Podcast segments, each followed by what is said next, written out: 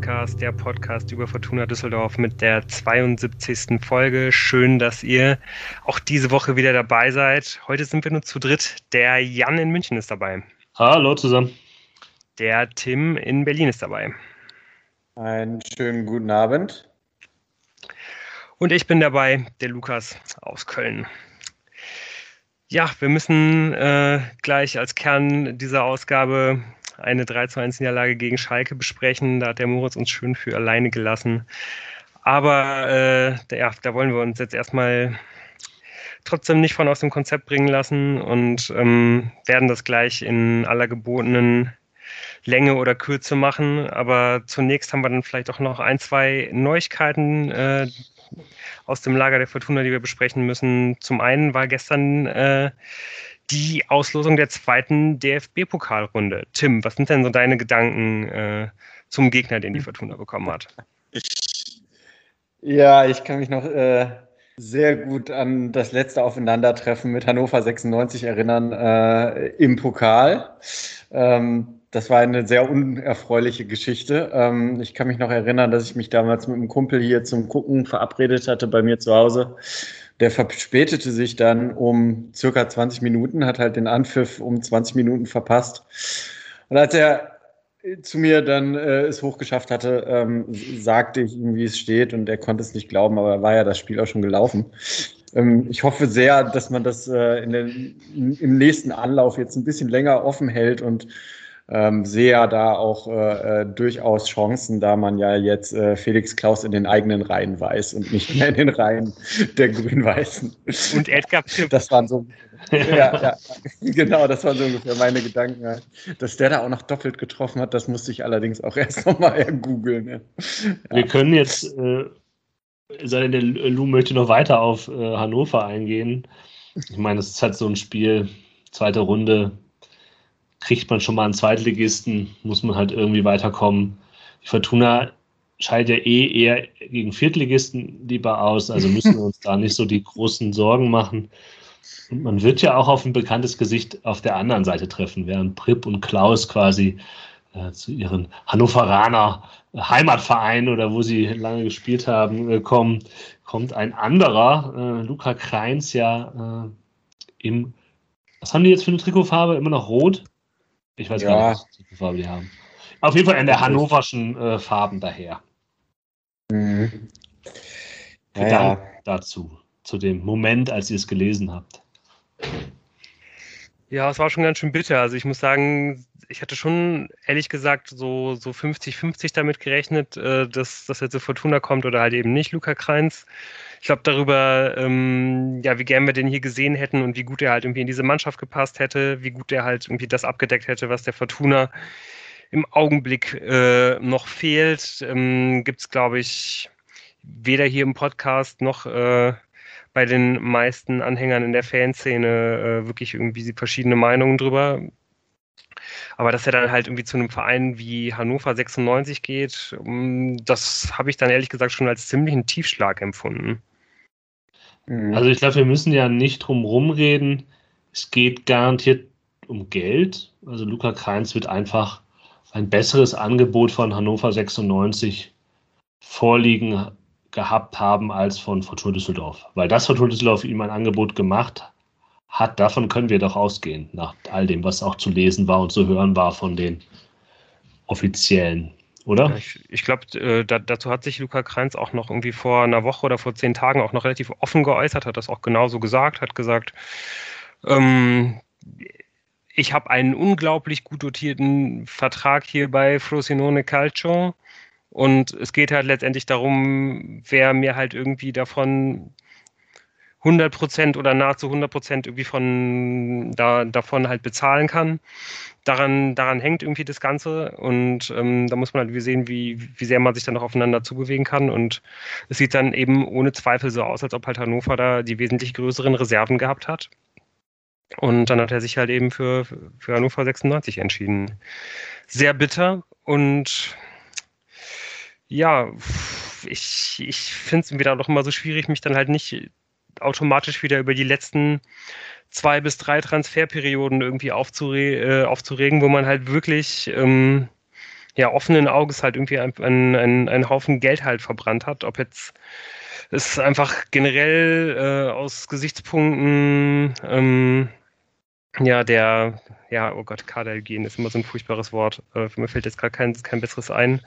Ähm, Ob es da wie vernünftig wäre, einem, einem, einem Luca Kreins halt dieses hohe Gehalt zu zahlen, da wissen wir halt eben nicht, wie, wie viel das ist. Ob das dann irgendwie gut zum Rest der, der, der, der Gehälter in der Kabine passt, das ist dann irgendwie nur Spekulation, aber ja, dass halt irgendwie ein Verein wie Hannover 96 da jetzt die Fortuna so überbieten konnte, ist auf jeden Fall ja echt kein so besonders gutes Zeichen. Aber ist er bei Hannover und jetzt, während ich diese Frage stelle, klicke ich selber heftig auf diesen Spieltag und das noch. Ist er bei Hannover eigentlich direkt Stammspieler und auch perspektivisch Stammspieler? Also er hat auf jeden Fall sofort gespielt, weil er hat ja sofort ein Eigentor gemacht. Es hat so ein bisschen so die Emotionen ein bisschen abgekühlt, aber ich habe das Tor nicht gesehen, deshalb weiß ich auch nicht, ob das jetzt irgendwie, was für eine Art von Eigentor das war. Ähm, er, hat, er hat nicht von Anfang an gespielt, er ist eingewechselt worden. Oder bin ich doof? Ich habe es mir jetzt auch nicht angeschaut, das Spiel, aber ich würde mir schon denken, ja, er Halbzeit eingewechselt worden. Äh, ja, dass er da wahrscheinlich schon, aber auch als, als, als Abwehrchef wahrscheinlich eingeplant ist oder mal zumindest als, äh, als Stammspieler. Ja, und wenn dann, also sagen wir, gehen wir mal davon aus, und vielleicht stimmt es nicht, und Leute, die sich mit Hannover 96 besser auskennen als wir, werden jetzt sagen, und die haben ja keine Ahnung, und damit haben sie vollkommen recht. Aber nehmen wir mal an, Kreins wäre halt ein, als Stammspieler für Hannover 96 eingeplant. Dann ist es halt auch irgendwie logisch, dass Hannover 96 den besser bezahlt als die Fortuna, weil idealerweise ist er das bei Fortuna Düsseldorf nicht unbedingt. Und ähm, also ja, du verziehst das Gesicht du und auch nachvollziehbar ähm, angesichts der Leistung von letzten äh, Samstagabend auch zu Recht. Aber wenn Hoffmann zurückkommt und wenn man die Ansätze von Clara sieht und auch weiß, dass Clara ja auch ein junger Spieler ist, bei Nedelku, ja, auch da möchte man jetzt vielleicht auch den nichts über ihm brechen so frühzeitig. Aber ich würde sagen, dass das Keins wenn man ihn jetzt geholt hätte, einfach ein wichtiger Spieler ist, weil er halt der Mannschaft halt so einen, so einen dritten Innenverteidiger noch gibt, den du ohne Probleme bringen kannst, aber nicht einen, der halt die erste Lösung ist. Und er, klar, die, ähm, die Fünferketten-Option wäre mit ihm sicherlich auch nochmal ein Punkt gewesen. Das, das, während ich rede, merke ich das selber. Aber vielleicht ist das so ein Hintergrund dessen, warum man ihn weniger gut bezahlt. Und weil man natürlich in Düsseldorf halt glaubt, dass, irrigerweise glaubt, dass EV eine gute Sache ist, wenn man in Hannover schon lange weiß, dass mit Martin Kind alles besser geworden ist. Ja, auf jeden Fall. Da können wir uns dann ja auch so ein bisschen freuen, dass wir da in der Pokalrunde dann Luca Kreins äh, beobachten dürfen, dass wir da halt einen Gegner bekommen haben, der dann schon auch irgendwie ein bisschen ähm, ja, etwas klangvoller ist. So einfach die perfekte Symbiose zwischen Investorenclub und Grauer Maus. Also das, äh, da kann sich Hertha BSC noch eine, noch eine Scheibe von abschneiden. Aber ich, ja, bevor wir uns hier jetzt noch weiter in Hannover äh, 96 äh, Betrachtungen verlieren, kann man ja dann irgendwie wenigstens mit dem heutigen Tag auch konstatieren, dass die Fortuna auch jemanden geholt hat, nämlich ähm, wie heute bekannt gegeben, wechselt Robert Bojenik, äh, slowakischer Nationalspieler von Feyenoord Rotterdam äh, zur Fortuna, wird für ein Jahr ausgeliehen. Die Fortuna hat sich eine äh, Kaufoption für den Mittelstürmer gesichert. Ähm, da wurde jetzt kolportiert, dass die wohl auch relativ hoch ist. Also, also in, dem, in dem Rahmen, äh, was halt Feyenoord vor einem Jahr auch für ihn ausgegeben hat, so im, im Raum von 4 Millionen. Was sind denn eure Gedanken zu diesem Transfer? Ja, also die erste Frage, die mir direkt durch den Kopf schoss, ist, ähm, hat er jetzt äh, Zeit, äh, sich äh, in, im Restteam, was in Düsseldorf verbleibt, äh, zu etablieren, beim, beim angesetzten Testspiel äh, sich schon mal einzuführen? Oder ist er jetzt auf Länderspielreise? Wisst ihr da genaueres? Er ist jetzt auf Länderspielreise. Ah, der okay. kommt erst danach wieder. Oder kommt erst danach überhaupt nach Düsseldorf. Also ja, ganz heute, heute, war er ja beim Medizincheck, also dann kommt er danach das, zurück. Das war tatsächlich mein erster Gedanke, weil das ist dann wieder, ah ja, der nächste Nationalspieler. Das heißt, der ist jetzt auch erstmal ähm, noch nicht da. Das heißt auch wahrscheinlich ähm, erstmal auch, so schätze ich, ähm, noch keine Option im Spiel gegen Aue. Und ähm, dann ansonsten kann ich da nicht viel zu sagen, auch wenn seine Trefferquote im letzten Jahr ja jetzt nicht so ist, als wäre das der neue Knipser vom Dienst, aber keine Ahnung. Ja, aber vielleicht, ich kann da, ich möchte, bevor ich da kurz was zu sage, noch Lou die Gelegenheit geben, mich ein bisschen zu bilden, weil ich weiß über ihn relativ wenig, über Robert Bujanik. Ja, also wahnsinnig viel weiß ich jetzt auch nicht über ihn. Ähm, was ich ganz, ganz interessant finde, ist, dass man da jetzt anscheinend doch ähnlich wie eigentlich alle Teams ähm, in der zweiten Liga so ein bisschen auf dieses Prinzip Sturmtank jetzt versucht doch zu bauen. Ist 1,88 groß, ähm, wohl ziemlich durchsetzungsstark. Ich dachte eigentlich, dass man die, ähm, ja, also dieses Skillset versucht eher über über, ähm, über Lobinger abzudecken, dass man das dann vielleicht irgendwie nur mal situativ irgendwie braucht und deswegen dann halt irgendwie zufrieden damit ist, dass man da halt einen Spieler, den man aus der Regionalliga hochgezogen hat, halt irgendwie dafür hat, um mal Kopfballduelle gew zu gewinnen in der, in der Schlussphase oder so. Aber ich glaube, wenn man so einen Spieler holt, dann soll der, soll der ja wahrscheinlich schon ähm, eher mehr Spielzeit bekommen und äh, soll klar das Potenzial dafür haben, ähm, ja, zumindest mal um die, um die äh, Stammplätze mitzukämpfen. Mm, ja, das, das Zweite, woran ich halt irgendwie gedacht habe, ähm, ist, was ich ehrlich gesagt nicht so gut finde, dass man da jetzt nochmal einen weiteren Spieler dazu holt, der eigentlich gerade aus einem Karriereknick kommt, so der bei dem bei dem es jetzt irgendwie gehakt hat, der auch wie so an wie, wie so viele andere im, im, im Dress der Fortuna ähm, damit zurechtkommen müssen, dass es jetzt irgendwie gerade mal nicht gela äh, gelaufen ist. Und wo man dann irgendwie auch sagen muss, der wird, sofern es dann jetzt bei der Fortuna auch nicht läuft, läuft auch schnell sich wieder, äh, ja, dann vor allen Dingen damit beschäftigen und mit sich, und, und mit sich selbst beschäftigen. So, und da gibt es wirklich einen Riesenhaufen andere Spieler bei der Fortuna, wo das auch so ist. Also ich würde mich wirklich freuen, wenn man da vielleicht auch mal wieder mehr auf ähm, ja, Leute gehen würde, die, die jetzt den nächsten Schritt machen und die eben nicht gerade stagniert haben, auch wenn er halt irgendwie so viel Talent mitbringt. Und ja, auf der anderen Seite kann man wahrscheinlich schon sagen, dass ähm, ja, wenn er, wenn er halt schafft, das abzurufen, was, ähm, was man ihm dazu traut, ist es ja wahrscheinlich schon das ein oder andere, was die Fortuna auch ganz gut brauchen könnte. Ja, ich finde auch, dass das Profil nachvollziehbar klingt. Äh, also, ich verstehe deine Punkte, die du halt sagst zu seinem Karriere. Moment, in dem er sich befindet und so, aber von, vom rein, rein athletischen passt er gut. Es ist auch ein ganz sehr und klare, deutliches Zeichen, dass David Kovnatski eigentlich keinen Platz mehr in dieser Mannschaft hat. Ja, da denke ich halt irgendwie auch, also auch wenn natürlich Kovnatski kein klarer Mittelstürmer ist, wie, wie es äh, Bujenik ist, würde ich trotzdem vermuten, und da wurde jetzt ja auch schon relativ viel spekuliert unter der Woche, dass ähm, es sehr gut heißen könnte, dass eben mit dieser Personalie David Kovnatski noch was funktioniert, äh, dass da noch was, dass, dass da noch was passiert bis, ähm, bis morgen Abend. Und ja, ich glaube, dass es wahrscheinlich auch einfach gar nicht so eine schlechte Idee wäre. Ähm, ich meine, es ist jetzt mittlerweile die vierte Saison, die David Kovnatski bei der Fortuna ist. Er hat es in keiner dieser Saisons geschafft, einfach mal klarer Stammspieler zu sein.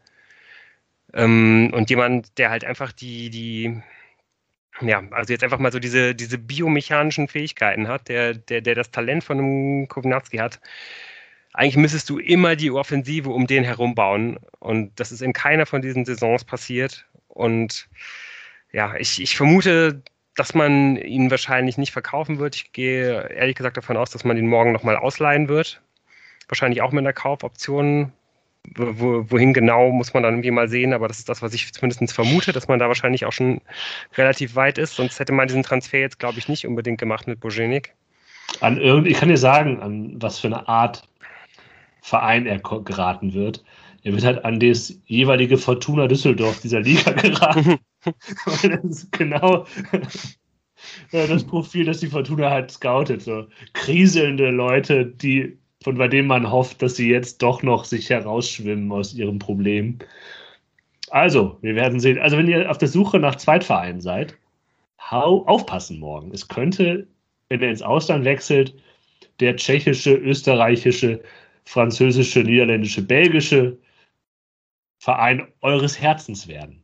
Ja, ähm, ja, ja noch ein Wort äh, zu Burjenik. Äh, ich meine, so wenig wir von ihm wissen, ähm, gibt es natürlich immer Menschen, die ganz schnell sind und äh, irgendeinen äh, Zusammenschnitt äh, der Tore der letzten Jahre, wenn nicht Jahrzehnte eines Spielers äh, zusammenstellen und auf YouTube hochladen, wenn äh, ein Spieler den Verein wechselt. Vielen Dank dafür als Information.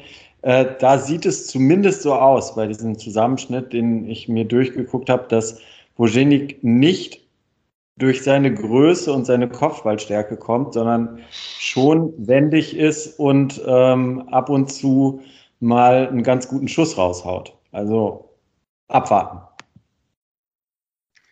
Ja, ich glaube, wir werden wahrscheinlich jetzt auch alle äh, am Wochenende ähm, dann irgendwelche Nations League-Spiele der Slowakei gegen die Färöer oder sowas gucken. Ähm, bin ich jetzt auch gerade nicht ganz äh, genau informiert, aber das ist auf jeden Fall auch eine klare Empfehlung an alle Fortuna-Fans fürs nächste Wochenende. Ähm, ja, wenn man da jetzt ähm, diesen Gehaltsposten von, von Kowinatski los würde oder vielleicht selbst wenn nicht, glaubt ihr denn, dass noch auf anderen Positionen was passiert? Weil irgendwie, ehrlich, ich muss ganz ehrlich gesagt sagen, dass die Mittelstürmerposition jetzt trotzdem nicht die erste Position war, wo ich jetzt noch Bedarf gesehen hätte, sondern, wie wir ja schon angesprochen haben, die Innenverteidigerposition vielleicht, die Rechtsverteidigerposition könnte ja noch ein bisschen Tiefe bekommen. Es gibt eigentlich ja, es gibt eigentlich auch, da können wir vielleicht irgendwie auch beim, beim Schalke-Spiel gleich noch ein bisschen dazu. Die, äh, das defensive Mittelfeld könnte eigentlich auch noch vielleicht jemanden äh, brauchen und das, das ganz speziell ich ja auch immer noch gerne einen weiteren äh, offensiven Mittelfeld oder noch einen weiteren zentralen Mittelfeldspieler sehen würde.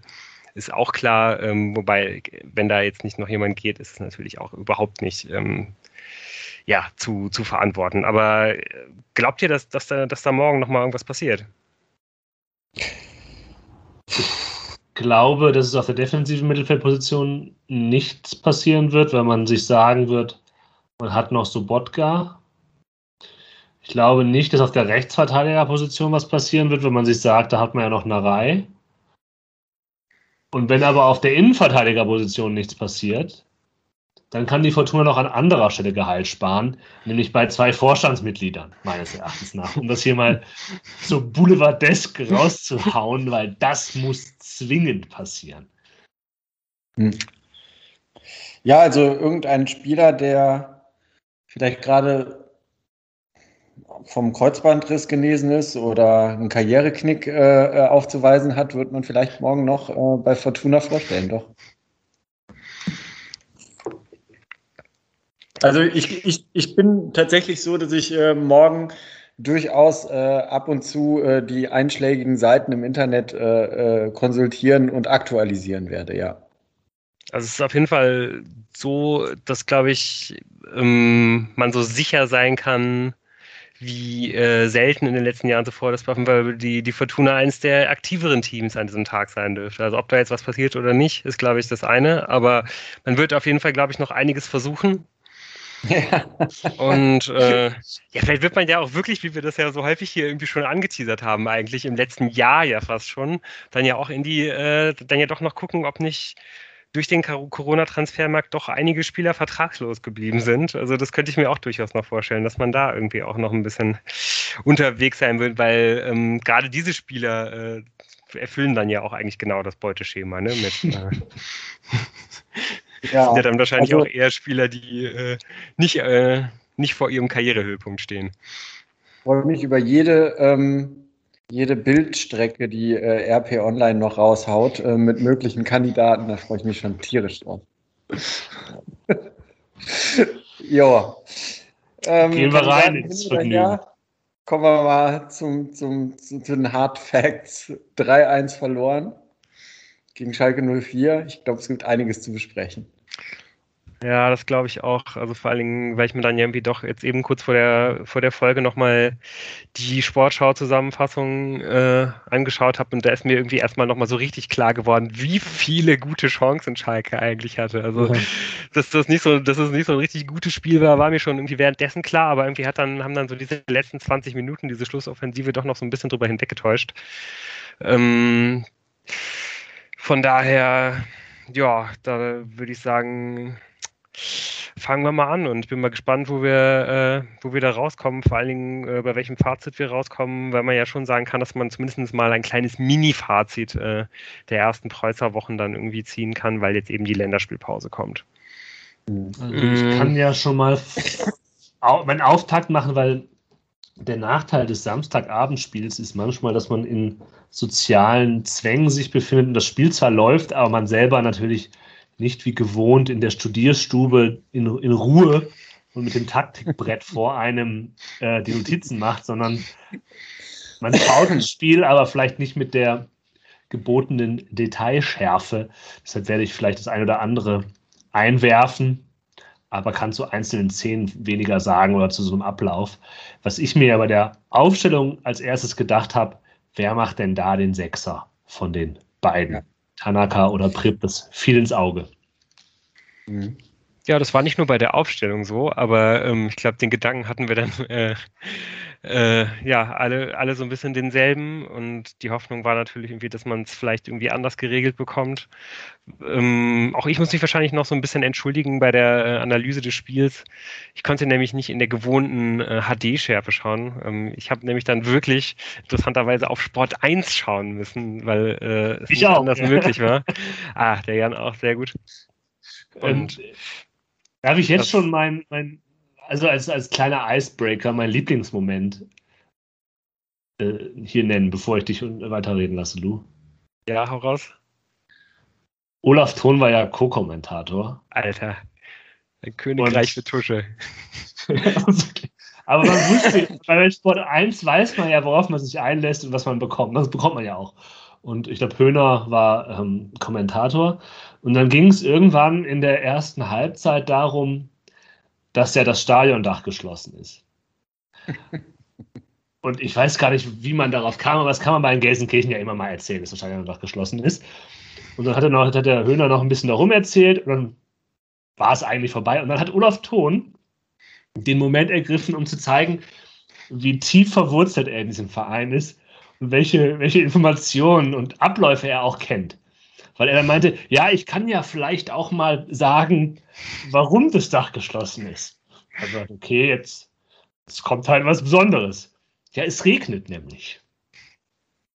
Das war die Information, die Olaf Thon für uns bereithielt. Ähm, und ich fand, das war mein schönster Kommentatorenmoment äh, der ersten Halbzeit, des gesamten Spiels. Ja, ich glaube, mein schönster Kommentatorenmoment war, als Olaf Thon, äh, als es um dann um die offensiven Alternativen ging, äh, als erstes Adam Botzek nannte, den er noch reinbringen könnte für mehr Schwung nach vorne. Aber gut. da waren auf jeden Fall wirklich einige äh, Bonbons mit dabei und man muss wirklich sagen, also Tusche hat ja irgendwie dann vielleicht so ein paar Sachen, die er sehr häufig sagt, also irgendwie hier brutal und, und so weiter und so fort.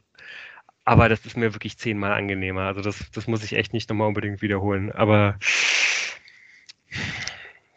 ja, was äh, dafür irgendwie ganz angenehm war, war, dass man vor dem Spiel Christian Preußer im Interview hatte. Ähm, und das, da ist mir wirklich auch so ein bisschen das Herz aufgegangen. Er wurde da halt irgendwie nach Ao Tanaka gefragt und das war irgendwie ganz nett, weil er halt irgendwie ähm, ja, er hat halt immer sowas gesagt, ja, wir dürfen ihm da nicht äh, zu viel aufbürden und keine hohen Erwartungen haben, aber, und irgendwie, den Satz hat er, glaube ich, zweimal gesagt. Und jedes Mal, als er aber sagte, so sah man wirklich, wie halt ihm, so, wie, wie er einfach nicht aufhören konnte zu grinsen, so, und dann hat er hat er, hatte er seine Gesichtszüge wieder unter Kontrolle, dann kam noch eine weitere Nachfrage zu Ao Tanaka und dann war er wieder so, ja, müssen wir mal gucken, also das ist auch wirklich schwer, hier jetzt irgendwie erstmal reinzukommen, anderer Kontinent, aber, und dann hatte er schon wieder dieses Engelslächeln Lächeln auf dem Gesicht. Das war wirklich sehr nett. Also da habe ich mich auch sehr, sehr gut abgeholt gefühlt. Und dementsprechend hat er dann ja auch Tanaka, äh, wie schon angesprochen, direkt in die Startelf gestellt. Und das war ja dann, glaube ich, auch mehr oder weniger der einzige Wechsel zum, äh, zum Spiel in der Woche davor. Ja, Genau, aber ich hätte eher äh, Edgar Prüpp auf der Bank äh, erwartet. Äh, dass Tanaka von Anfang an spielt, hat er ja, glaube ich, ja schon angedeutet gehabt, äh, Preußer ja. in der Pressekonferenz. Und da war ich dann doch überrascht und äh, genau die Frage, die ihr auch aufgeworfen habt, wer ist denn da jetzt der Sechser so? Ja. Und es gab noch eine ja, andere Sache, mit der ich durchaus, das heißt gerechnet, aber das hätte mich nicht überrascht, wenn nämlich Peterson gespielt hätte von Anfang an. Ja. Und durchaus auch für Felix Klaus, weil das Thema wollte ich jetzt auch eh schon mal insgesamt ansprechen, weil der Millionenmann Felix Klaus hat noch nicht wirklich das geliefert, was man ihm allein von der Ablöse von ihm erwarten muss, so ein bisschen. Und auch ohne die Ablöse wäre er jetzt kein auffälliger Offensivspieler bei der Fortuna. Er ist nicht schlecht, aber so richtig als Leistungsträger ist er mir noch nicht aufgefallen. Aber vielleicht sehe ich das auch nur anders als ihr. Nee, ich glaube, das sehen wir wahrscheinlich, würde ich vermuten, sehen wir alle ziemlich ähnlich. Also was ich bei, bei Klaus sehr auffällig finde, dass er ziemlich, dass er halt unfassbar solide ist. So der, der spielt halt immer so, dass er vom Kicker halt eine 3,5 kriegen könnte. So, der macht irgendwie nicht viel falsch.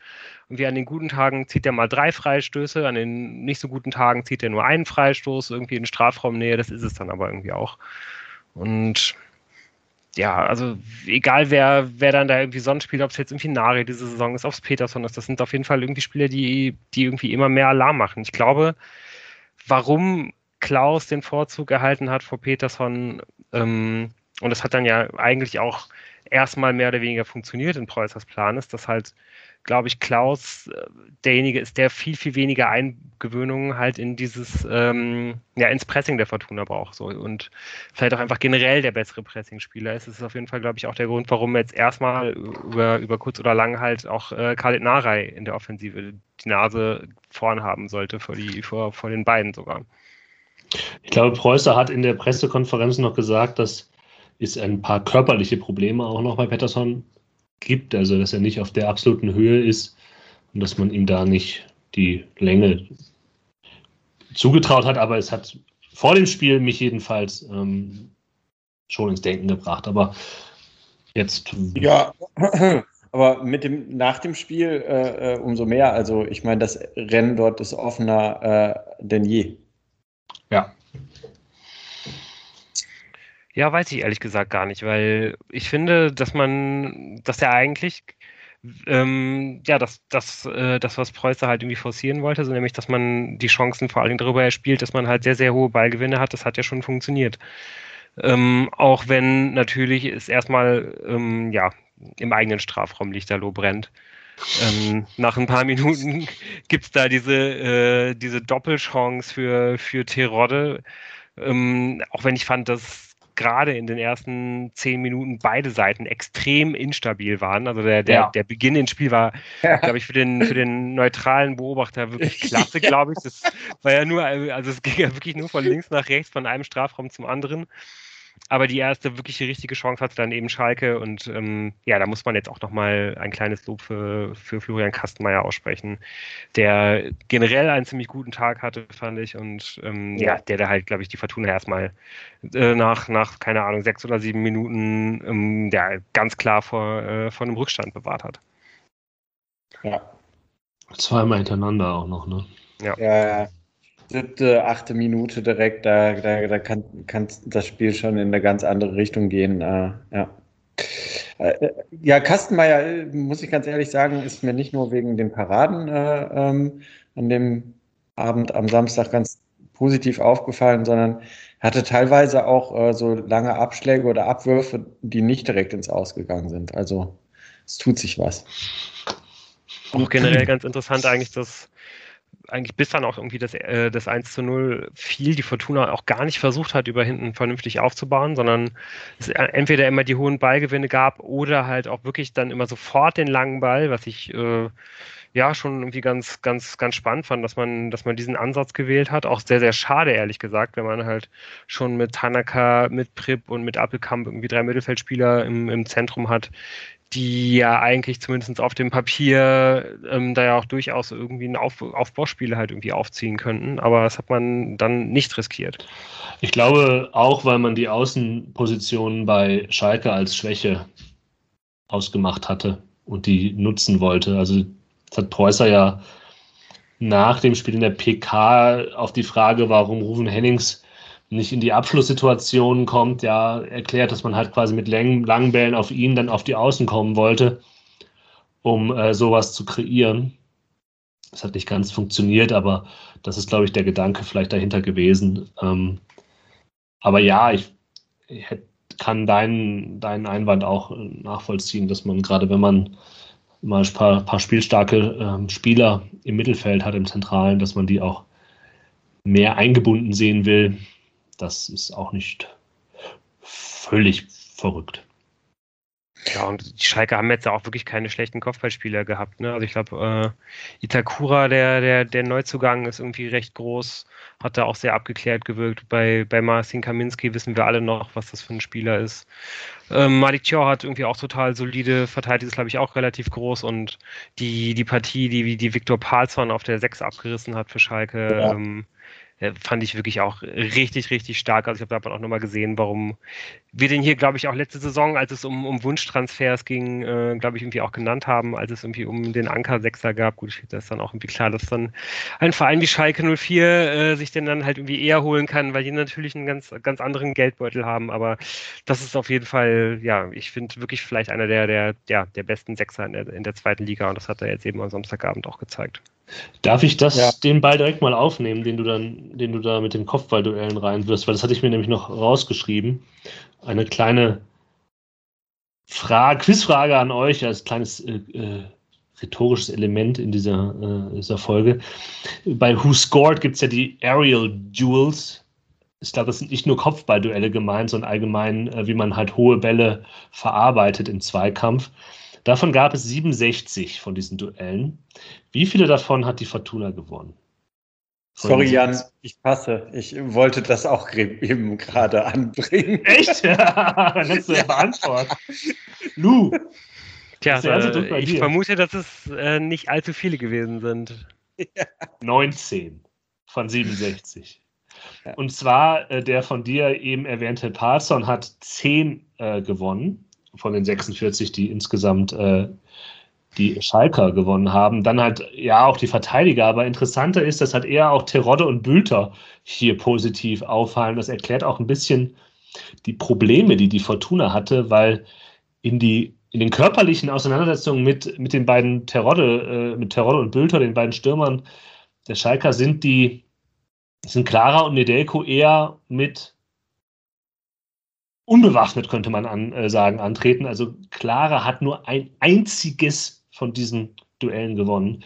Nedelko immerhin vier. Aber das zeigt auch, dass dass eines der großen Probleme dieses Spiels war, dass es einfach absolute Mismatches gab ähm, in der Fortuna-Verteidigung. Die waren, so klar muss man es auch sagen, äh, einfach völlig überfordert.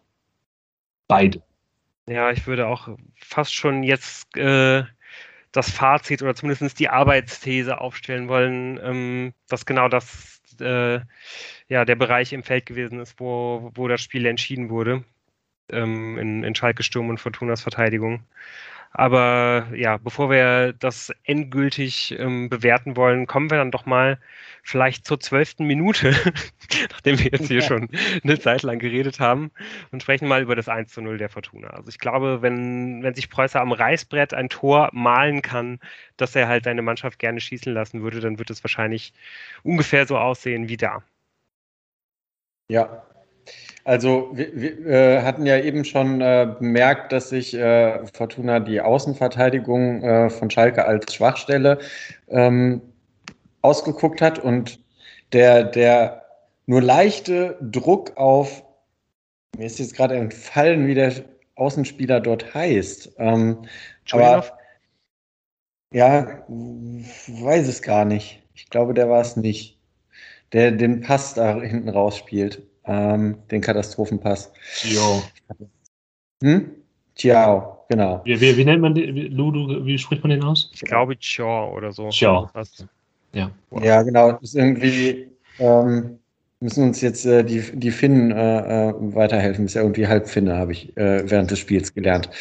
Äh, auf jeden Fall gibt es eigentlich kaum Druck auf Ciao in äh, dem Moment, aber ich glaube, den entscheidenden Impuls, dass er diesen Ball da spielt, der kommt dann vielleicht doch auch von, von Klaus, der da schon angelaufen kommt. Und der Ball hinten raus wird halt mustergültig sogar gegen Simon Terodde gewonnen, der Kopfball. Und äh, dann es halt ratzfatz. Also Klaus steht dann da natürlich glücklicherweise ähm, und diese Kopfballverlängerung von Narei ist natürlich super und der Laufweg von, von äh, Schinter Appelkamp. Und ja, den muss man dann trotz dieser super Vorlage und dem tollen Laufweg auch erstmal äh, so über den Torwart kriegen. Aber kam so ein bisschen auch aus dem Nichts. Aus dem Nichts und ich hätte mir gehofft, okay, genau das könnte der Fortuna jetzt gewaltig in die Karten spielen es ist so ein bisschen, wir kraxeln uns durch diese ersten Minuten und wir nutzen eigentlich jede Szene, die wir so ein bisschen besprechen, schon für so ein, ein größeres Fazit, eben gerade bei der äh, Abwehr der Fortuna. Aber ähm, Apelkamp macht das Tor sehr schön, wie Tim, Tim sagt, und macht insgesamt ein, ein ja. wirklich, wirklich sehr gutes Spiel. Und das ja.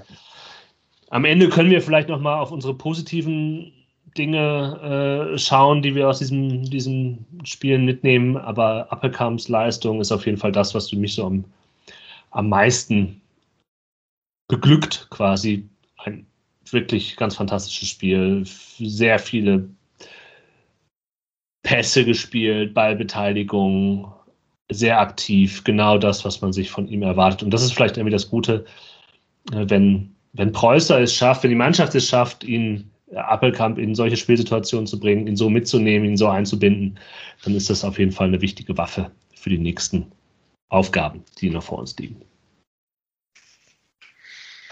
Ja, finde ich auch. Also Appelkamp hat mir auch sehr, sehr gut gefallen. Mal gucken, in welcher Form der jetzt ähm, von der Nationalelf zurückkehren wird. Ähm, aber ja, die große Frage ist ja dann, aber eigentlich, wenn wir uns dann jetzt wieder aufs Spiel konzentrieren, warum schafft es die Fortuna dann nicht, dieses 1 zu 0 auch nur länger als ein paar Minuten zu halten? Es dauert dann, glaube ich, gerade mal zwei Minuten ähm, und es steht dann irgendwie schon wieder 1 zu 1 und irgendwie das ganze Momentum, was man sich erarbeitet hat, dieser ganze Druck, der sich da vielleicht irgendwie auch für die Schalke aufbauen könnte, ähm, ja, ist, ist sofort dahin. Es kommt ein langer Ball, ein langer Flugball aus der Schalker Hälfte ähm, in die Fortuna, äh, in die Fortuna-Hälfte gespielt. Christoph Klara hat dann ja einen, Stockfehler, äh, lässt den Ball bei der Annahme so ein bisschen springen. Ist sowieso irgendwie im ersten Moment nicht ganz klar. Ich glaube, er will den Ball eigentlich schon annehmen. Er macht dann aber irgendwie auch keine klare äh, Bewegung dann dazu, diesen Ball vielleicht dann irgendwie noch ähm, ja, also diesen, diesen Fehler ausbügeln zu wollen, geht so ein bisschen davon aus, dass Edgar Pripp ähm, auf den Ball zugehen wird. Der geht aber davon aus, dass Clara nochmal nachsetzen wird und dann ist der Ball weg und danach kannst du es dann irgendwie eigentlich auch nicht mehr verteidigen.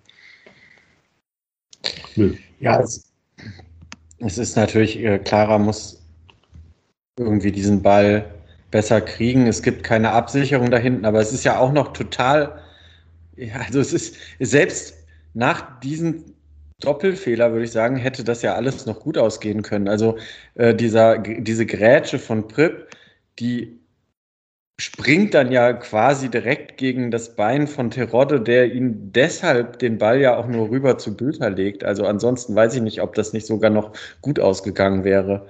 Also man sieht halt bei dem ähm, Tor zwar schon das Mismatch, äh, äh, der zwei Stürmer gegen die zwei Innenverteidiger, was wir gesagt haben, aber es ist auch eine Verkettung von äh, unglücklichen äh, Dingen, die da passiert. Und es ist natürlich tödlich, ähm, in dem Moment direkt den Ausgleich zu bekommen, bevor Schalke ins Nachdenken kommt und die äh, Zuschauer irgendwie von den Rängen unruhig werden. So. Ja, genau das ist es. Aber danach muss man auch sagen, hat sich quasi Schalke diesen, den Ausgleich hätten sie vielleicht vorher schon verdient gehabt, weil sie ja schon gut gestartet waren, aber ja. das fand ich ja danach schon sehr hm, bedenklich, wie dominant dann die Schalker geworden sind nach diesem 1-1. Es ist ein bisschen ärgerlich, dass, dass sich Schalke 04 zum ersten Mal nach zwei Jahren wahrscheinlich überlegt, tatsächlich den Sport Fußball wieder konsequent ausführen zu wollen und das ausgerechnet gegen Fortuna Düsseldorf. Ja, die waren halt dann einfach besser. So, so ja. muss man es sagen. Und da war ich schon ein bisschen, ja, das heißt schockiert, aber diese Deutlichkeit, damit hatte ich wirklich nicht gerechnet, dass es so in die eine Richtung schwingen würde zu diesem Zeitpunkt. Ja, was mir immer noch ganz gut gefallen hat, war, war das Pressing. So, man hat schon irgendwie dadurch immer noch, ähm, finde ich, oft genug hohe Ballgewinne äh, provozieren können. Ja, hat das dann aber jeweils ähm, danach nicht, nicht, nicht weiter gut ausgespielt. Und was halt eben nicht funktioniert hat und eben auch weiterhin nicht gut funktioniert hat, ist halt ähm, ja, die Absicherung dagegen, was passiert, wenn das Pressing äh, eben überspielt wird. So, das, das hat sich ja schon noch durch die ersten Spiele gezogen. Das war jetzt auch in dem Spiel wieder so, dass das, dass das nicht gut funktioniert hat. Und ähm, ja, wenn mir da eben auch schon wieder eher etwas negativer aufgefallen ist, ist, ist Edgar Pripp, der ja wahrscheinlich schon eigentlich auch derjenige war, der diese Sechserrolle äh, ausfüllen sollte. Ich, ich meine, ich kann auch verstehen, dass man, dass man mit Botzek den einzigen wirklichen Sechser, den man nicht, äh, dem, den man, den man im Kader hat, dann nicht aufstellt, weil dem das, glaube ich, auch am allerwenigsten liegt, halt so ein, ein äh, ja, quasi so eine Pressing-Sechser-Rolle auszufüllen, weil er da halt sehr, sehr viel laufen muss und irgendwie weniger einfach nur reines Absichern macht, sondern viel hin und her sprinten muss quasi. Das ist echt nicht so, so, so richtig seine Aufgabe, aber es gibt eben auch sonst niemanden, der das wirklich im Kader so richtig ausfüllen konnte.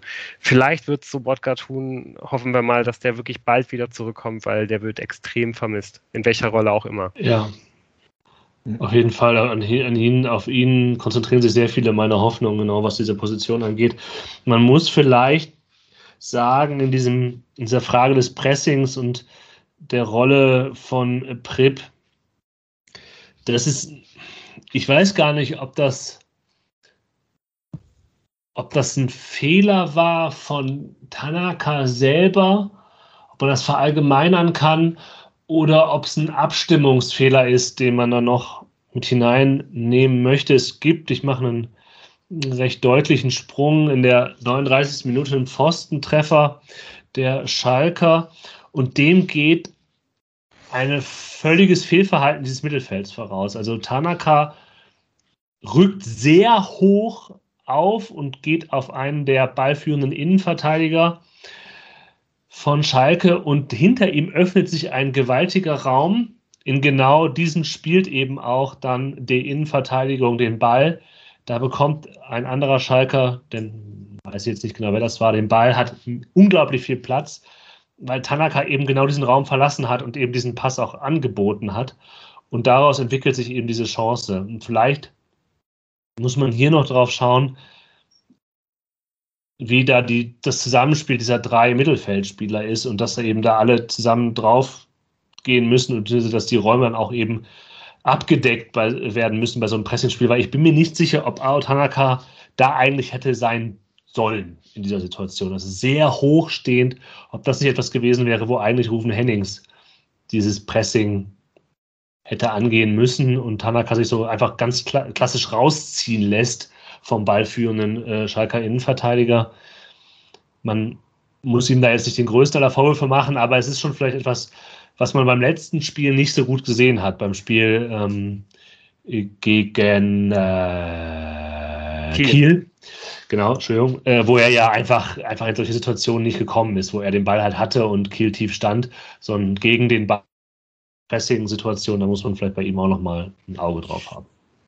Aber also tatsächlich, wenn es so war, dass er da auch rausgelockt wurde, dann ist es nicht zum ersten Mal passiert. Also Tanaka war oft sehr weit vorne in, ja. im, im Pressing. Und da kann ich mir kaum vorstellen, dass er da immer desorientiert war. Ich habe mir auch mal irgendwann aufgeschrieben, dass er ja auch anscheinend sämtliche Freiheiten hat und immer so zwischen den Ketten hin und her geschwommen ist, Tanaka.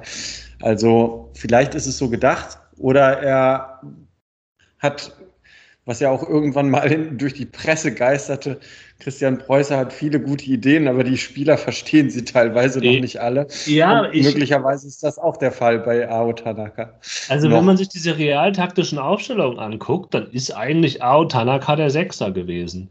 Und nach dem Spiel in der Pressekonferenz hat ja auch ähm, äh, die Rheinische Post danach gefragt, ob man der nicht noch einen defensiven Mittelfeldspieler bräuchte, quasi durch die Blume, ob da nicht noch ein bisschen Bedarf sei, diese Position auszuführen. Und in seiner Antwort hat Christian Preußer halt äh, gesagt, dass Ao Tanaka halt eben noch ein bisschen braucht. Mhm. Und da war nicht von Edgar Pripp die Rede, sondern schon von Tanaka. Und wenn das so ist, dass er da eigentlich diese Position hätte ausfüllen müssen, oder man sagt, okay, man nimmt die tatsächlich so ein bisschen freier damit rein und Prip muss abdecken. Das hat er ja auch gemacht, wenn Tanaka die 6 verlässt. Dann bin ich mir aus mehreren Gründen nicht sicher, ob das so eine gute Idee ist. Hm. Ja, Aber wie gesagt, immer so ein Junge ist, äh, ja, der ist ja jetzt echt noch nicht lange bei der Mannschaft. Der ist gekommen und äh, wurde nach dem ersten Spiel abgefeiert ohne Ende. Ähm, mal jetzt zwei Wochen mit der Mannschaft trainieren lassen und dann mal schauen. Ja, aber das ist der erste Grund, warum das keine so gute Idee ist, dem halt nicht so eine klare Rolle zu geben. Weil ich finde, gerade so ein junger Spieler, der irgendwie neu in der Mannschaft ist, den musst du doch stärker vielleicht auch in, in seiner Position mitnehmen. So. Aber. Ja, wobei ich weiß nicht, irgendwie gerade wenn man, wenn man jetzt sagt, der, der Spieler bringt halt so viele Fähigkeiten mit, die halt irgendwie sonst in dem Kader keiner hat, dass man ihn eigentlich unbedingt sofort aufstellen muss. Und das ist eigentlich eine Aussage, die ich so unterstützen würde. Dann könnte man ja einfach sagen, okay, du machst hier so ungefähr ein bisschen dein Ding und die anderen bügeln halt für dich aus und spielen halt so ein bisschen um dich drumrum. Also gerade wenn er halt bisher erst äh, wahrscheinlich äh, vielleicht mal gerade eine Handvoll Trainingseinheiten mit der Mannschaft irgendwie gehabt hat. Also ich glaube, so oder so wird es der Fortuna und auch Tanaka unglaublich gut tun, dass jetzt irgendwie erstmal zwei Wochen Pause ist, äh, dass er jetzt irgendwie erstmal nach und nach ankommt. Ich glaube, wir haben jetzt gegen Schalke ein Spiel von Out Tanaka gesehen, das wahrscheinlich eher zu den Schwächeren gehören wird, die er diese Saison so machen wird. Und ich finde, das ist eigentlich auch eine, eine der Dinge, das ist das eines der Dinge, die, die einem wirklich Mut machen kann, wenn man eben auch gesehen hat, wenn Out Tanaka keinen guten Tag hat, wo nicht besonders viel funktioniert, dann spielt er halt eben so wie am Samstag. Und das war halt immer noch echt eine ordentliche Leistung. Absolut. Genau. Heute ist übrigens ein gutes Stichwort, denn äh, wir waren bei der Betrachtung des Spiels, auch wenn wir jetzt schon viel äh, über das Spiel hinaus geblickt haben und insgesamt auf die Form und was wir da in den nächsten Wochen so erwarten, äh, wir waren bei der Pause und mein Fazit zur Pause war wirklich, ich war heidenfroh, dass endlich Pause war, dass eins zu eins noch stand und man sich jetzt irgendwie neu sortieren kann. Und äh, dummerweise passiert dann halt direkt, nachdem man sich neu sortiert hat, kurz nach der Pause zu wieder ungünstigen Zeitpunkt ähm, das, was nicht passieren darf. Man, man geht in Rückstand und da sieht die gesamte, also Hintermannschaft von Fortuna Düsseldorf nicht gerade sattelfest aus. Wen würdet ihr denn da vor allem äh, hervorheben wollen? Keinen, sondern alle. also es war auf allen Ebenen wirklich sehr schlecht verteidigt. Es war, ja. es war natürlich irgendwie so ein bisschen Unglück dabei, dass der halt noch, dass diese Flanke noch so genauso abgefälscht wird, dass sie äh, zur Verlängerung dann auf, auf Bülter kommt, wenn ich das jetzt äh, nicht falsch in Erinnerung habe. Ah, nee, Drexler war es, äh, der auf Terrolle durchlässt. Aber trotzdem, sowohl bei diesem Durchlassen als vor allem natürlich dann halt bei Terrolles Abschluss muss einfach mehr Körperkontakt und eine ganz andere Stellungsspiel zum, zum Ball da sein. Das war einfach nicht gut verteidigt. Und diese Flanke da war auch nicht so. Die stehen ja. da, wenn ich mich recht erinnere, zwei gegen einen und der flankt ja. da. Das kann auch nicht sein. Ja, das ist schon irgendwie auch einfach sehr, sehr ärgerlich, weil man auch irgendwie das Gefühl hat, dieses Tor hat man jetzt schon ein paar Mal kassiert, irgendwie diese Saison. Ne? Irgendwie Zimmermann kriegt es irgendwie auf seiner rechten Seite nicht hin, die Flanke zu verhindern. Clara und Pripp äh, schaffen es auch irgendwie wieder genau so zum Ball äh, zu, zu stehen, dass keiner so ganz klar halt irgendwie sich verantwortlich fühlt und hingeht und der Ball dann halt irgendwie zwischen den beiden durchrauscht und ja, und Nedelku, ähm, ich finde, da hat man jetzt auch äh, in dem Spiel nochmal ganz speziell gesehen, er hat eben gewisse Stärken und der gefällt mir teilweise, gerade wenn es ums Antizipativverteidigen geht, ja. richtig, richtig gut. Wenn es aber darum geht, im Strafraum eine Endverteidigung irgendwie zu machen, äh, ja, dann ist es eben, da, da gefällt er mir eben wirklich überhaupt nicht. Und ähm, ja, das ist dann eben auch da so, äh, Terodde äh, stibitzt ihr, ihm davon und macht dann halt eben das 2 zu 1. Ich glaube, das ist genau. schön auf den Punkt gebracht, weil ich mir in Delco nämlich auch, mich auch gefragt habe, warum ich den nicht komplett schlecht finde, sondern weil ich, es immer so ein paar Dinge gibt, und das ist genau das, was du gesagt hast der ist durchaus in der Lage, so ein Spiel zu lesen und dann halt einfach einen Schritt schneller raus zu sein, den Ball abzufangen. Aber der hat nicht die Körperlichkeit und nicht das Stellungsspiel in solchen Situationen. Und das ist echt ein Problem in dieser Liga. Ähm, da ist er halt nur ein halber dann so. Ähm, und da jetzt, ich, ich werde dann jetzt hier nochmal einen kurzen Einschnitt machen und mal wieder auf die Zukunft schauen. Wir machen gleich sofort wieder mit dem Spiel weiter. Ähm, Könntet ihr euch vorstellen, dass es einem Nedelko extrem viel bringen würde, wenn man, wenn man Dreierkette spielen würde, dass man ihn quasi in die Mitte stellt, die Kette vielleicht auch relativ eng macht, so dass er sehr sehr viele Gelegenheiten hat, immer, äh, hat, dass er viele Gelegenheiten hat, nach vorne durchzu, äh, durchzusprinten und halt Bälle abzulaufen und dann halt eben immer die doppelte Absicherung hinter ihm hat. Also ich glaube auch gerade, wenn man das so spielen würde, könnte man damit ja auch so ein bisschen das Fehlen eines klaren Sechsers kaschieren. Ähm, dann könnte man vielleicht Sobotka und, und Tanaka halt davor stellen und hoffen, dass das dann irgendwie reicht, dadurch, dass dann halt irgendwie auch viele Räume zwischen der Verteidiger und der Mittelfeldkette eben durch äh, äh den antizipierenden Nedelku irgendwie abgedeckt werden. Also willst du ihn als Vorstopper einsetzen? Ja, ja also so sowas in etwa. Mhm. Schwierig. Ich äh, finde die Gedanken jetzt, nicht schlecht, aber. Ähm, ja, aber also wen nimmt man dann dafür raus? Also. Der Prip, in dem Fall. Das käme dann ja auch extrem darauf an, ob man dann halt, äh, ob man dann halt quasi ein, ein, ein 3-5-2 spielt oder ob man ein 3-4-3 spielt.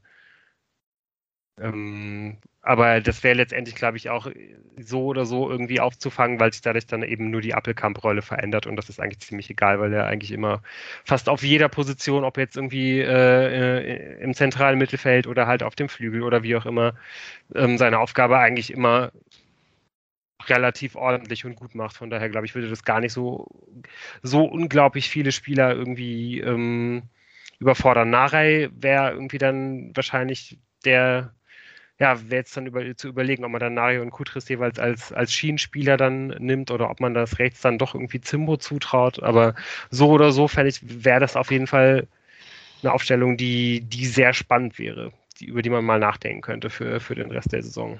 Da braucht man aber eventuell nochmal einen Innenverteidiger.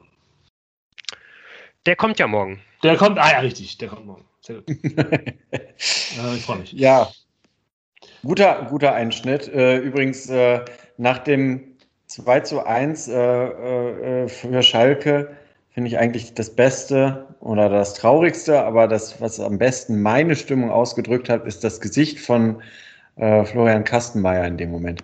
Das ist genau das, was ich mir in dem Moment gedacht habe. Der muss auch ordentlich angepisst gewesen sein in dem Moment.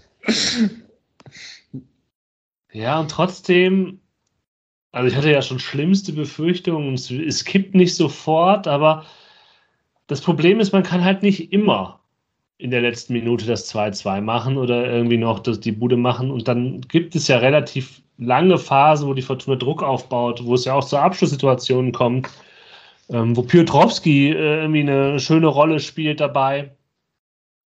Und dennoch gelingt es eben nicht, dieses Tor zu machen. Und man ja, wollte zu dieser Endphase noch was sagen. Also man, da kann natürlich einfach das Tor fallen bei Petterssons äh, ja. Chance zusammen mit Piotrowski, die ja noch parallel eingewechselt worden sind. Wirklich wunderbar gemacht. Muss vielleicht sogar das Tor sein. Ja, ja. Also Patterson hat auf jeden Fall nochmal richtig Schwung gebracht, ja. ähm, wodurch ich halt äh, äh, diese Diskussion auf der ähm, Patterson äh, ähm, Klaus-Seite äh, aufmachen würde. Das ist ganz eng, wer da demnächst anfangen wird. Und Patterson äh, würde ich gegen Aue gerne in der Startelf sehen. Ähm, dann gab es ja diese eine Situation, wo nach der Ecke irgendwie Fortuna viermal hintereinander draufschießt.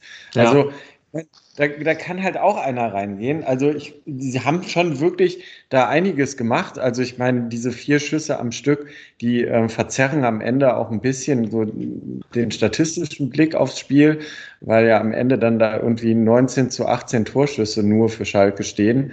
Wobei ja da schon qualitativ hochwertigere auch auf Schalker Seite waren. Aber klar, wenn man Glück hat, fällt er das 2 zu 2 ja, vielleicht nimmt man noch einen Punkt mit. Also das wäre der am Ende äh, so, so, typisch, sagt man ja, äh, äh, nicht unverdiente Punktgewinn dann doch gewesen, finde ich. Auch wenn das Spiel eigentlich so äh, in die andere Richtung gelaufen ist, aber man hätte da auch dann am Ende ein 2 zu 2 noch mitnehmen können. Sehe ich schon so.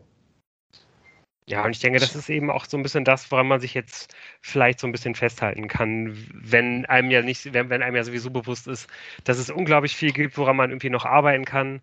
Generell ist man, hat man da halt gegen, gegen einen Gegner mit Schalke 04 verloren, die es jetzt, glaube ich, zum ersten Mal, wie Jan schon gesagt hat, innerhalb von zwei Jahren es mal geschafft haben, ihr Potenzial abzurufen. Die haben eben schon deutlich mehr Qualität im Kader. Wenn die das auf den Platz bekommen, ist es halt eben sehr, sehr schwer, vor allem wenn halt jemand wie Simon äh, Terodde irgendwie äh, seine, seine Qualität auf den, auf den Platz bekommt. Ich weiß gar nicht, wie viele Doppelpacks der so in den letzten äh, drei, vier, fünf Jahren so geschnürt hat, aber das war jetzt äh, gegen Fortuna, weiß Gott, nicht der einzige.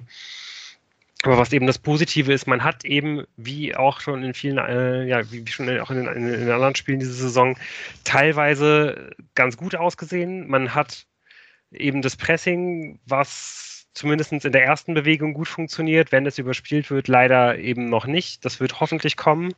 Und man hat es halt jetzt auch mal wieder geschafft, äh, wenn man dann zurückliegt, einen Gegner halt, auch einen sehr, sehr starken Gegner, komplett hinten einzuschnüren und sich dann da auch die Chancen zu erarbeiten. Und auch das würde mich irgendwie erstmal alles positiv stimmen. Und man muss halt eben auch so ein bisschen sehen, dass halt die Mannschaften, gegen, gegen die man jetzt an den ersten fünf Spielen gespielt hat, so, das waren auf jeden Fall fünf starke Mannschaften. Ne? Also das war mit Schalke einer der größten Aufstiegsfavoriten. Ähm, Sandhausen kann man ja vielleicht ein bisschen rausnehmen. Aber man hat halt wirklich als eine der wenigen Mannschaften halt noch gegen die Bundesligamannschaft von Werder Bremen gespielt gegen Nürnberg, äh, gegen Kiel und so weiter. Also das ist jetzt auch kein, kein total einfaches Anfangsprogramm äh, gewesen. Es kommen jetzt ein paar leichtere Spiele. Da wird man jetzt halt äh, die, die Fortschritte sehen müssen und da wird man dann, glaube ich, auch ein bisschen mehr teilweise mit der individuellen Qualität halt irgendwie regeln können und auch regeln müssen und da muss man eben auch Fortschritte sehen können. Ich finde aber, man sieht sich schon. Also du hast es jetzt mhm. auch schon gesagt, Lou. Aber um das nochmal aufzugreifen, die Probleme sind halt in der Abwehr zu suchen und zum Teil eben auch im System, aber auch individueller Art.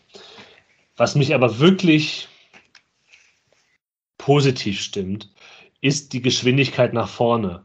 Also wenn du den Ball erobert hast, wie schnell das geht, die vertikalen Pässe, die die Fortuna spielt, die sowohl Tanaka spielt, aber auch, wie gesagt, Schinter Appelkamp, ein wirklich bockstarken Spiel. Und das fehlte letzte Saison doch sehr. Und diese Momente, auch klar, wenn man dieses Spiel zu Recht verloren hat und Schalke zu Recht gewonnen hat, gab es sie und das, das finde ich sehr positiv. Und da muss man eben dran, weiter dran arbeiten und nichtsdestoweniger ist es halt ein Sieg ein Unentschieden und drei Niederlagen, äh, die die Fortuna auf dem ja, Buch stehen hat. Komische Formulierung meinerseits, aber ihr wisst, was ich meine. Es ist natürlich alles andere als gut und man hat beim 1-0 Christian Preußer so emotional gesehen wie sonst selten. Dass da Druck da ist, sollte auch ein klar sein. Ja, wollen wir noch eben den Deckel auf das Spiel machen und uns das 3 angucken. Also ja. Fazit ist ja jetzt schon gezogen worden. haben wir ja schon gesagt, es ist äh, ein Mismatch gewesen. Terodde setzt sich da zu leicht gegen nach einem ewig lang in der Luft äh, äh, schwebenden Ball zu leicht gegen Nedelku durch und naja, dann, wie, dass er den dann auch noch so ins Tor schießt, das macht tatsächlich jetzt nicht jeder Stürmer eines Zweitligisten, so dass ich sage, ja gut, ähm, mal sehen, wen, wir in der Innenverteidigung sehen im nächsten Spiel, aber es stehen halt auch dann zwei andere Stürmer ähm, gegen diese Innenverteidigung. Ähm, trotz allem mit den äh, ganzen Abschlüssen, die man sich erarbeitet, vielleicht noch am Rande, ist es ganz schön zu sehen, dass man in der Torschussstatistik tatsächlich mit 81 Torschüssen in dieser Saison auf äh, Platz 2 der Liga steht. Ähm, da müsste dann gucken, dass man noch den einen oder anderen mehr verwandelt und ähm, dann sieht das nach vorne schon sehr gut aus. Und ja, wie gesagt, hinten muss man gucken, wie sich das in den nächsten Wochen entwickelt.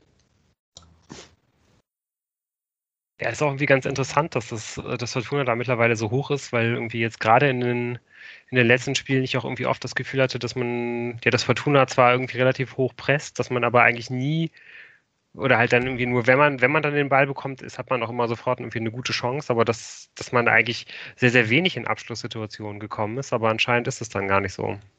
Das, äh, ja, also gleich.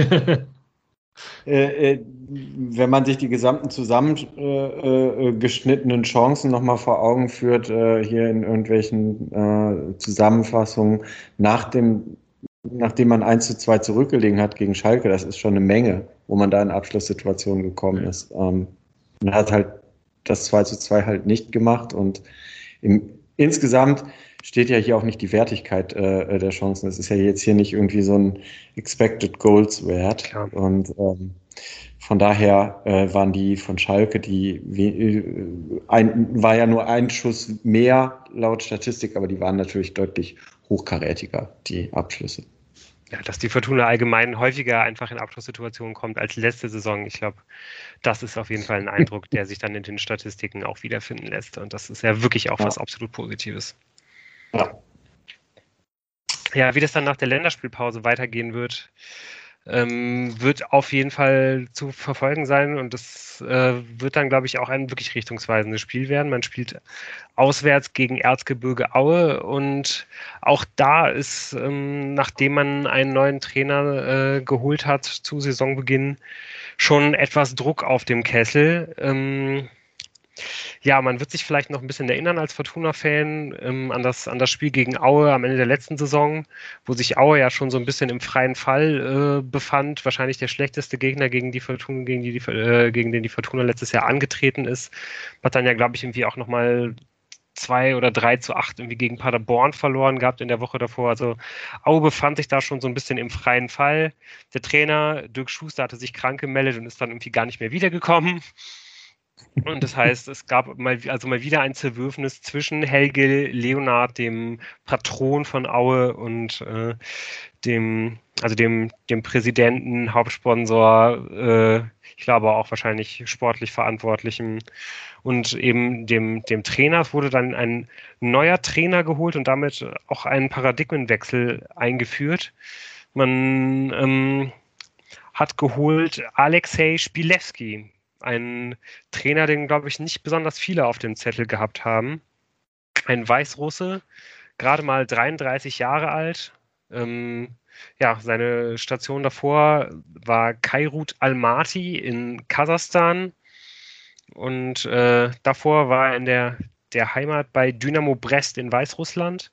Bei beiden Vereinen war, er relativ erfolgreich, aber natürlich trotzdem jetzt keiner kein Trainer äh, aus, äh, aus einem Markt, auf den man normalerweise so kommen würde. Wenn man aber dann auf die Station davor geht, sieht man so ein bisschen, was da wohl der Gedanke da, dahinter gewesen ist. Davor hat er fünf Jahre in der Jugend von Draba Leipzig gearbeitet. Ist also ein weiterer Trainer aus dieser Schule. Und genau so einen Fußball will er halt auch spielen lassen. Also extremes Pressing bei Ballgewinn, äh, Vertikalspiel nach vorne, 4-4-2 mit Doppel-6. Hat man alles schon tausendmal gesehen, hat man alles schon tausendmal gehört. Ähm, Und man hat auf jeden Fall auch sehr, sehr großes Vertrauen in, in ihn. Er hat einen Dreijahresvertrag bekommen, was in Au sehr, sehr unüblich ist. Gültig für die erste und die zweite Liga. Und dann ist der Trainer gekommen und hat irgendwie dann noch erstmal einen absoluten Publikumsliebling aussortiert, nämlich Pascal Testroth. Der ist in den letzten Jahren immer für mindestens zehn Tore gut gewesen. Publikumsliebling in Aue, ähm, ja, der, der ist gegangen. Der, ähm, der andere Mittelstürmer, der auch extrem viele Tore gemacht hat letztes Jahr mit Florian Krüger, den hat man für eine Million an Bielefeld zielen lassen müssen. Da hat sich Bielefeld auch sehr, sehr gut verstärkt. Und wie immer, wie man das eigentlich auch schon so ein bisschen kennt von Aue, äh, hat man größtenteils äh, No-Names, eher unbekannte Spieler geholt. Und ähm, ja, konzentriert sich jetzt eben vor allen Dingen erstmal darauf, ähm, ja, im Kollektiv die Vorgaben vom Trainer umzusetzen. Der hat ähm, relativ schnell bei der Ansicht des Kaders jetzt von seinem präferierten 4-4-2-System umschwenken müssen hat jetzt bisher größtenteils die Mannschaft immer in einem 3-4-1-2 aufgestellt. Ähm, und der, der zentrale Spieler ist da auf der 6, ein Neuzugang aus der Jugend vom VfL Wolfsburg, das ist Sufian Mesegwem. Sehr interessanter Spieler, und ja, ansonsten sind da wirklich relativ wenige Spieler, die einem so, so ein bisschen in, ins Auge fallen. Natürlich im Tor der ewige Martin Mennel. Ähm, der wird wahrscheinlich auch in zehn Jahren irgendwie immer noch das Tor hüten. Was ja was ganz interessant ist, wenn man sich Aue anschaut, ist, dass man eigentlich relativ ordentlich gestartet ist. Man hat es geschafft, dreimal unentschieden zu spielen gegen, gegen Teams, die man wahrscheinlich ziemlich weit vorne erwartet, mit Nürnberg, mit Pauli und mit Schalke hat dann jetzt allerdings die letzten beiden Spiele verloren, ist dazu im Pokal gegen Ingolstadt ausgeschieden. Was man irgendwie immer sehen konnte, gegen, gegen stärkere Gegner konnte man irgendwie ganz gut mithalten, äh, den konnte man gut das Spiel kaputt machen. Mit Ball selber hat man noch extreme Probleme. Hm. Interessant ja auch, dass sie bisher erst zwei Saisontore geschossen haben. Ja, das äh, krankt auf jeden Fall deutlich und ja, es wird auch, es wurde in der Sommerpause eh schon sehr, sehr deutlich halt äh, kritisiert, dass man, dass man in der Transferpolitik halt diesen Pascal Testroth einfach abgegeben hat. Also, dass man ihm einfach gesagt hat, dass er gehen kann. Er ist dann zu Sandhausen gegangen. Dass man eben von diesen, von diesen klaren Mittelfeldspielern, äh, Mittelstürmern halt weggeht und dann eben, wie, wie Leipzig das ja teilweise auch macht, ähm, ja, dann halt einfach eher so etwas äh, fluidere, äh, etwas kleinere, etwas schnellere Spieler halt irgendwie in die Spitze stellt, aber das hat eben bisher noch nicht so allzu viel gefruchtet. Zumindest nicht mit dem Ball. Aber dann erwarten wir ein Spiel, wo die Auer der Fortuna den Ball überlassen werden und die Fortuna mal zeigen kann, was die Passschärfe von Ao Tanaka einem Ballbesitzspiel geben kann und vielleicht auch einer Varianz sowohl über außen als auch vielleicht mal durch die Mitte. Das wird schon, du hast es voll, schon richtig gesagt, ein, ein wegweisendes Spiel. Vielleicht jetzt noch, ihr müsst auch nicht zu hoch hängen, aber wenn man da nicht die drei Punkte mitnimmt, dann ist die Unruhe, glaube ich, mit Händen zu greifen. Ja, also ich glaube, man muss eins der nächsten beiden Spiele gewinnen, sonst äh, ja, sonst wird es, glaube ich, äh, wirklich relativ laute Kritik dann halt irgendwie schon geben, äh, die, die dann unberechtigt sein mag, aber ich glaube, wir wollen das einfach nicht erleben müssen. Damit wollen wir uns alle nicht auseinandersetzen müssen. Ja, ich. Hm. Was? Was sind so die großen Fragen oder die Herausforderungen, vor, die, vor denen die Mannschaft jetzt gegen Aue steht? Man wird den Ball haben, man wird Druck bekommen und man darf diesen Ball nicht verlieren, weil man halt keine Verteidigung hat. Ähm, das ist sicherlich der Hauptpunkt. Tja. Mir fehlt so ein bisschen gerade der Zugriff drauf. Ja, letztendlich, ähm, ja, es ist jetzt äh, nach den fünf beschriebenen schweren Gegnern das erste Mal, dass man wirklich sagen muss, auf dem Papier ist das ein Spiel, wo Fortuna als Favorit, ganz klarer Favorit eigentlich, in das Spiel reingeht. Und ähm, selbst in, ich würde, würde sagen, so ungefähr wie in Sandhausen eigentlich auch. Und da brauchte man auch viel Geduld. Und ähm, ja, ich glaube, wenn man diese Geduld mitbringt, aber das habe ich jetzt leider schon öfters geglaubt, äh, dann kann man da auch einiges mitnehmen. So. Ähm, aber man muss sich wirklich diese 18 Schüsse gegen Schalke doch nochmal vergegenwärtigen. Es muss dann einfach einer rein und dann, dann gewinnt man auch auf Aue, äh, in Aue. Aber ja, und ich glaube, was super, super wichtig ist, dass man sich halt von den Phasen, wo nicht alles zu 100 Prozent funktioniert, dass man sich da nicht, ähm, ja, dass man sich da nicht so aus dem Konzept bringen lässt, weil man, man kann halt auch einfach dieses Pressing, was gefordert wird äh, von, von Preußer, keine Mannschaft kann das, glaube ich, über 90 Minuten so brutal halt irgendwie gehen, also außer vielleicht, äh, mhm. außer vielleicht, äh, ja, so Mannschaften wie Raber Leipzig halt. Äh, aber äh, ja, man kann eben nicht 90, 90 Minuten so komplett brutal den, äh, einen, einen Gegner halt irgendwie auf, äh, an seinem eigenen Strafraum binden. Da muss man immer wieder mal Ruhephasen haben, wo man dann irgendwie erst weiter hinten drauf geht, wo man ähm, ja, sich dann halt wie etwas zurückzieht. Und diese Phasen sind halt die Phasen, die bei der Fortuna halt dann überhaupt nicht funktioniert haben in den ersten Spielen. Man hat dann immer in diesen, in, in diesen Phasen super viele Chancen und eben auch Gegentore zugelassen und auch einfach das Konzept nach vorne komplett verloren. Und wenn man das halt so ein bisschen in den Griff bekommt, ähm, glaube ich, dann, dann, dann ist das extrem viel wert. Das stimmt, vielleicht mal so die Null halten, das wäre auch geil. Oh ja. Mhm. Irgendwie. Hm. Nun ja, wir haben, es gibt viel zu tun, also, äh, viele, viele Hoffnungen auf diesem Spiel. Genau. Interessant, interessant bleibt, man wird auch sehen, äh, welche Abwehrkette da dann probiert, äh, die Null das erste Mal seit dem Spiel gegen Sandhausen wieder, wieder zu halten, äh, den Pokal mal ausgeklammert. Ähm, und vielleicht wird es ja auch schon den einen oder anderen Fingerzeig geben, wenn man jetzt gegen St. Truiden testet am Donnerstag. Äh, mal sehen, wer da vielleicht schon wieder Spielzeit bekommt. Ähm, André Hoffmann scheint ja wieder mit dem Team zu trainieren. Und ähm, mal sehen.